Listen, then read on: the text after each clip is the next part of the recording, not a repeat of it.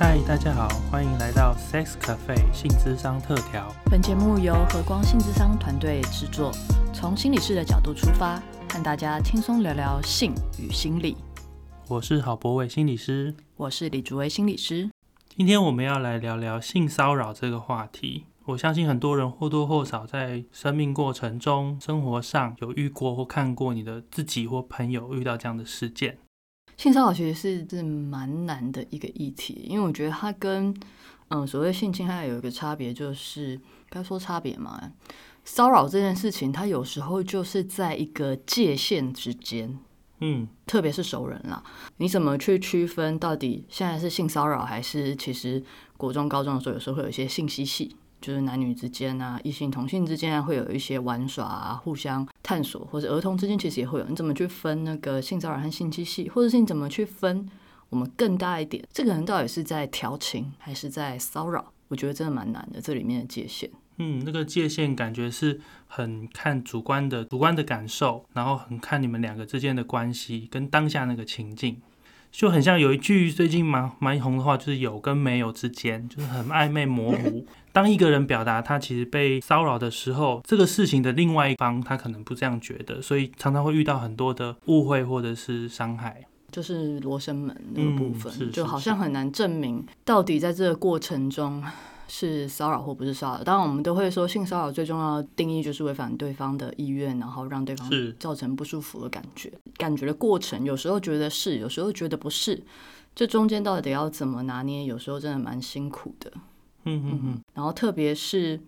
在这些状况之中，骚扰对象是陌生人，还是你原本就很熟悉的朋友，甚至于是伴侣？那这个会不一样。或者是双方是不是平等的权利？前一段时间其实我在讨论啦，呃，所谓的权势，是他是你的老师吗？教授吗？或是他是你的老板吗？主管吗？这些都会影响到性骚扰当下有没有办法拒绝，或是他会做出什么反应？然后对方是不是可以准确的判断你的意愿，或是你的感觉能不能够表达？这些其实都是非常复杂的元素在其中。我们希望可以把这个事件谈得更清楚，让大家可以。去体会说，哎，其实一个性骚扰事件，不管在发生事情的当下、事后，或是后续的处理，一个人在这样的经验当中会经历到什么？那我也会试试着用一些《性爱自救室》第二季有一个很主要的主题，就是在公众场合被性骚扰这样子的片段来回应，跟大家分享说，哎，实际上一个人的经验是怎么样？嗯，那讲到这里，我不知道博尔会不会有一个感受，就是。当我们在想，我们说骚扰者好了，跟被骚扰者说，我们很容易套入一个骚扰人的对象就是男性，被骚扰好像是女性，这几乎是一个。就是如果说你不要特别去思考性别的话，你就很快会直觉就套入这个模板，好像男生是加害者，女生是被害者。我不知道你会不会有这样子的感觉。其实老实说，我也会，因为大部分不管你在新闻、报章、媒体，或是你在同学、同事间听到的这个故事版本，蛮大多数是女性是一个被骚扰者，然后男性是一个骚扰者这样的故事居多。所以当我们一开始要讨论这个主题的时候，其实我脑中的画面大概就是男生骚扰者、女生被骚扰者这样的版本。嗯，这里面的确也是有一些研究去证明跟支持啊。就是研究显示，就是说，确实，即使是同样的互动状态中，男性通常比较不会觉得这样子的肢体碰触啊，或是言语之间的开玩笑啊，比较不会有被骚扰的感觉。嗯，我觉得这一部分，当然除了男性的感觉之外，还有一部分是这个其实社会文化价值观上也会认为，如果男生被女生摸到了。比起认为他是被骚扰，更倾向于认为，嗯，他赚到了。哦，是是是是，就是在性别上那个身体界限的开放程度，跟是不是接触到性这个主题的享受程度，好像都偏向认为男生遇到性应该就一定比较偏向享受吧，或者男生的身体被碰到好像也没什么关系吧，这样子的感觉。就是甚至于，如果某一个男性他觉得，哎，不要碰我肩膀，好不好？不要讲话就勾肩搭背，好。可能会被认为是小家子气，对，怎么怎么那么小气啊？摸一下不行吗？对，不大方这样子。对，然后或者是你是不是有点太娘啦，或什么，就开始很扭捏啊，对对，扭扭捏捏的，怎么像个男人呢？等等的。所以我在想，其实有时候男性即使感觉到了被骚扰，也不见得会说出来，很难说出来。因为你说了，你可能会被认为就是像刚刚主委说的各种的标签，好像不符合这个男性的形象的时候，这个话真的只好往肚子里去吞了。嗯，而且我们刚刚还讲的是比较是偏异性的，嗯，但其实同性之间也可能会有一些性骚扰的举动。是的，是的，男生之间不见得一定是要的，一定是男同志，而是也可能是彼此之间，呃，表达彼此的情谊嘛，就在那边互抓生殖器啊，或者是各种的身体碰触啊，不见得双方都是在舒服的状态下，有时候只是在一个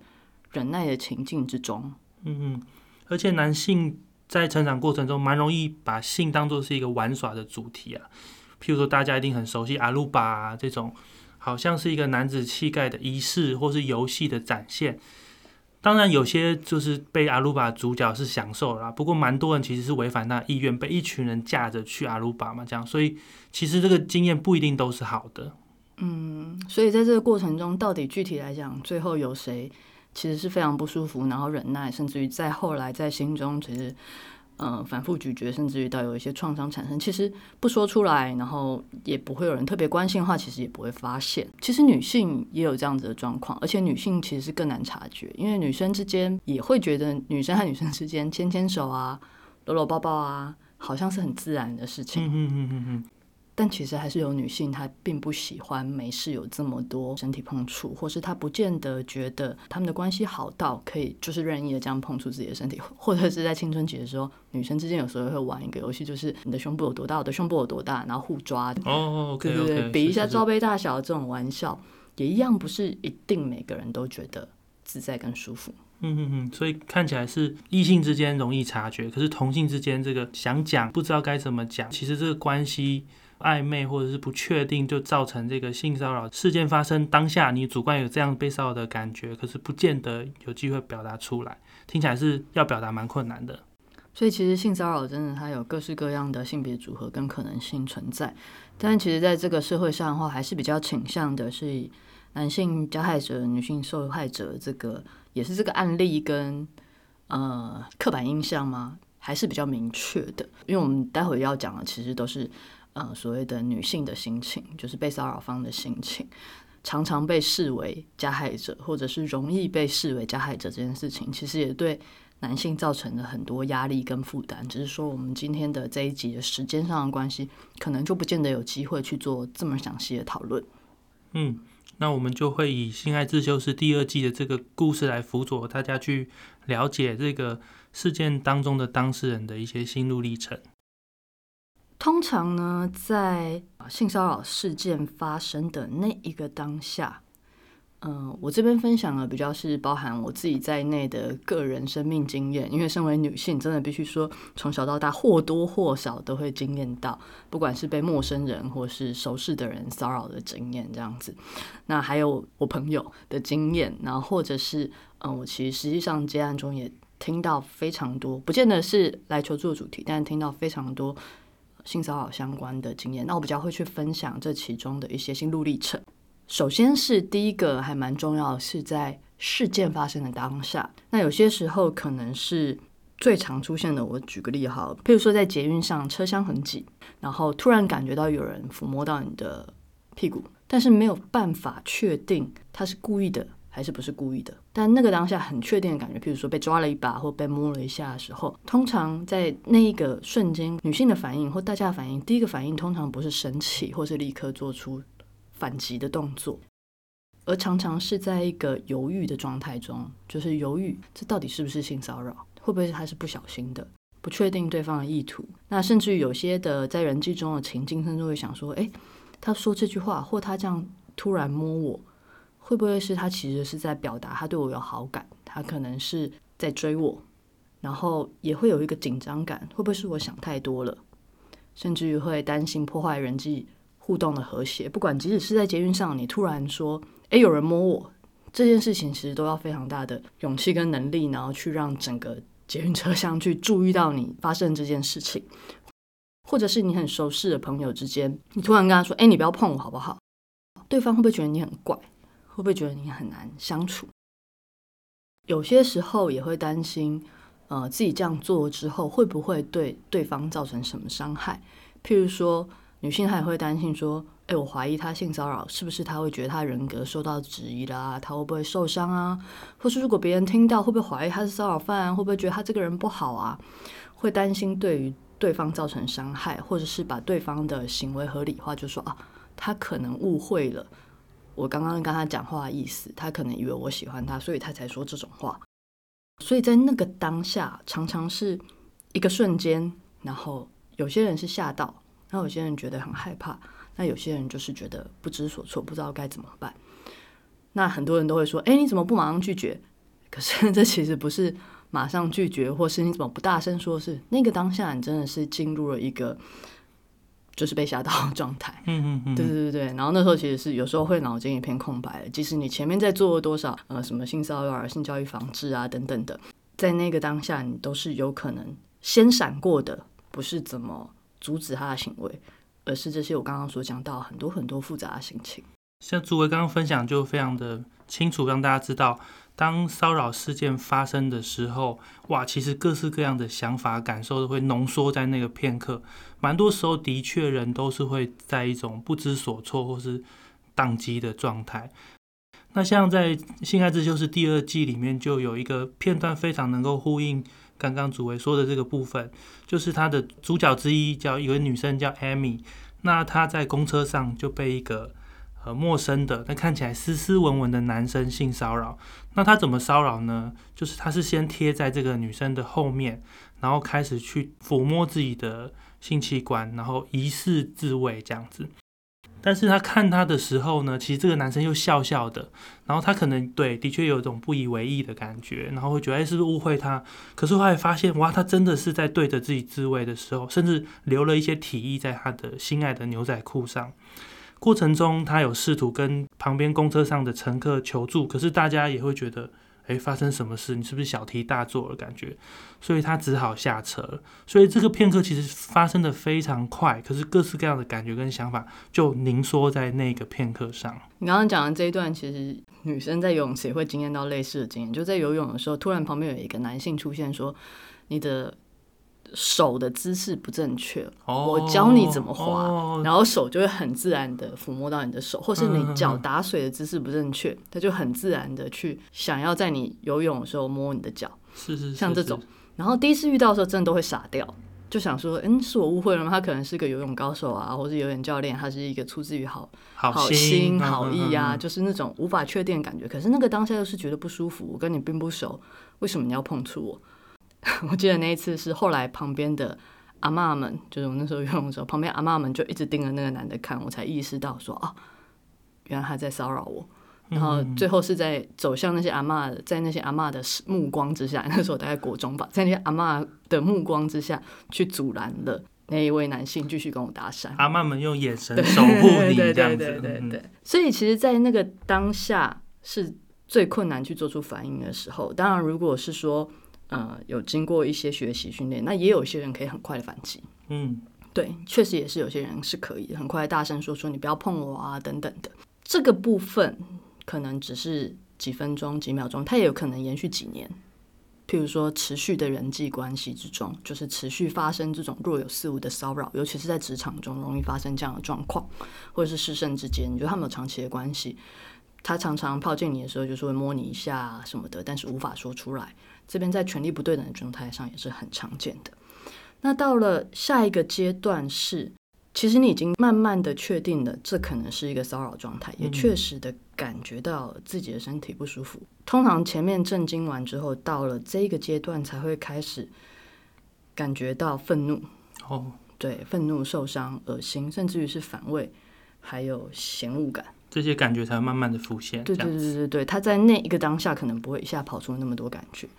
那有些时候你在过去生命经经验中的所有性骚扰经验，可能会在这边一起浮现出来。哦，会唤起一些过去的记忆。对，特别是就是不曾经好好讨论过的那些记忆的话，但是在这个时候，这些感觉那么强烈的同时，又会怀疑自己是不是小题大做，或者是开始生气，不是生气对方，而是生气自己为什么当下没有做什么。为什么允许对方这样做？明明上课可能都学过，老师也讲过，妈爸妈也讲过，为什么自己的立场没有很坚定？然后觉得很羞愧，觉得自己不懂得保护自己，或是认为自己是不是做了什么让对方误会，他才会做这样的事情。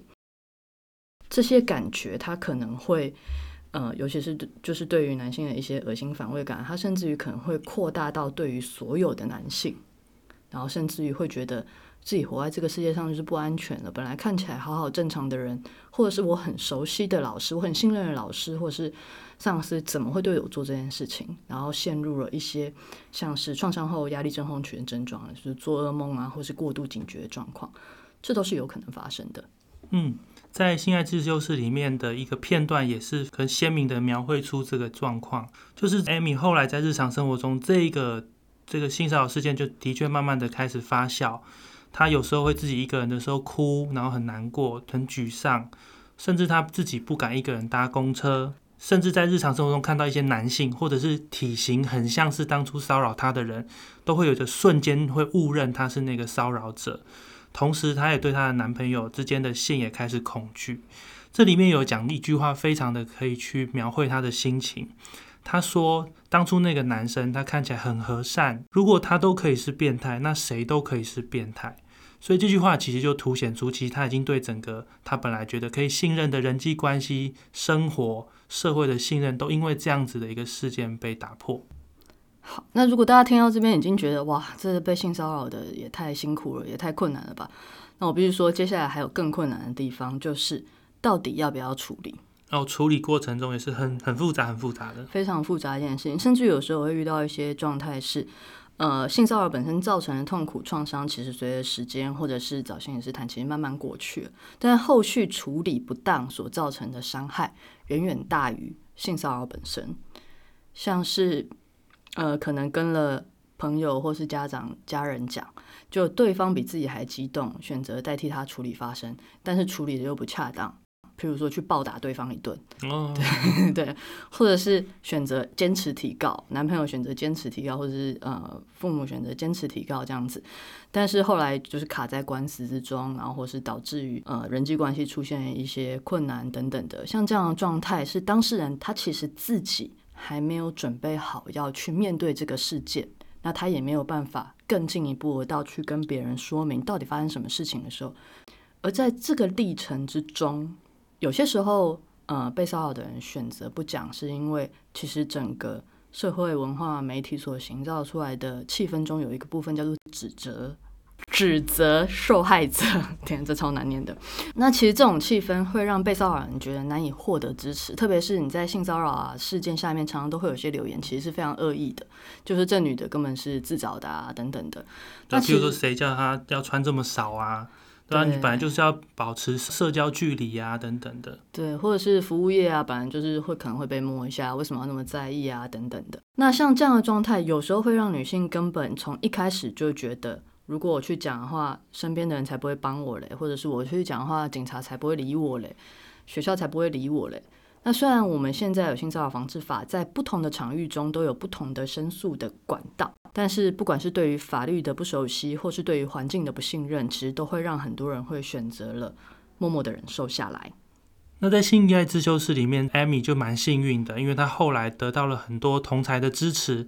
他的朋友鼓励他去报警，遇到的警察也很和善的去调查这件事情，然后甚至他的朋友们跟他一起分享了同样被性骚扰的经验，最后大家一起陪他一起搭公车，克服这个恐惧。所以这个社群的力量，或者是同样有性骚扰的经验的人彼此的支持，是这个案例后来变得比较呃正向的一个原因。这样子，嗯，这真的是蛮幸运的啦。但是这个其实也往往是在对于。被陌生人性骚扰的状态中，相较之下比较容易获得家人和朋友的支持。但是如果是原本职场中或是人际中的状态的话，就不一样了。常常是被骚扰的人在提出申诉之后，有时候会有一些人来劝他，就是说：“嗯，我们就是不需要这样，不需要变成这样吧？他道歉了就好啦。其实他也不是故意的，他本来讲话就是这样，他只是没有拿捏好开玩笑的界限。”男生其实本来就是会这样，就是开玩笑啊，或是摸来摸去啊，等等的，甚至于有一些威胁是说，呃，你如果提出这些申诉，你要想清楚，就是你未来可能会被贴标签哦，那你就是可能在工作上面就会被视为一个难搞的人，可能没有足感收你哦，甚至于需要被骚扰的人不停的提出证据，要不停反复的说那个经验，想办法来说服周遭的人去了解自己的痛苦，可是又常常被说，其实也许是你想太多了，也许没有这么严重。那甚至于会导致被调职，甚至于是人际圈的排挤，最后造成严重创伤的感觉，可能会扩大到过对于组织、机构或者是人际之间的不信任跟愤怒，就不仅仅是对于男性不信任，而是对于整个社会都会有不信任的感觉。所以听到刚刚我们的分享，你会知道这个过程里面有很多复杂的心情、心路历程，也会随着时间的改变而变动，那蛮需要身边的人的理解跟陪伴。那其实里面还值得讨论的东西真的还有很多，包含如果面实际上面临到法律要到警局啊，或者是要提告啊，后面的心情。但因为今天时间的关系，我们就没有办法一一的谈到。也许未来有机会的话，我们会再请不同的专业人员过来跟我们一起分享。嗯，好的，那我们今天到这喽，拜拜。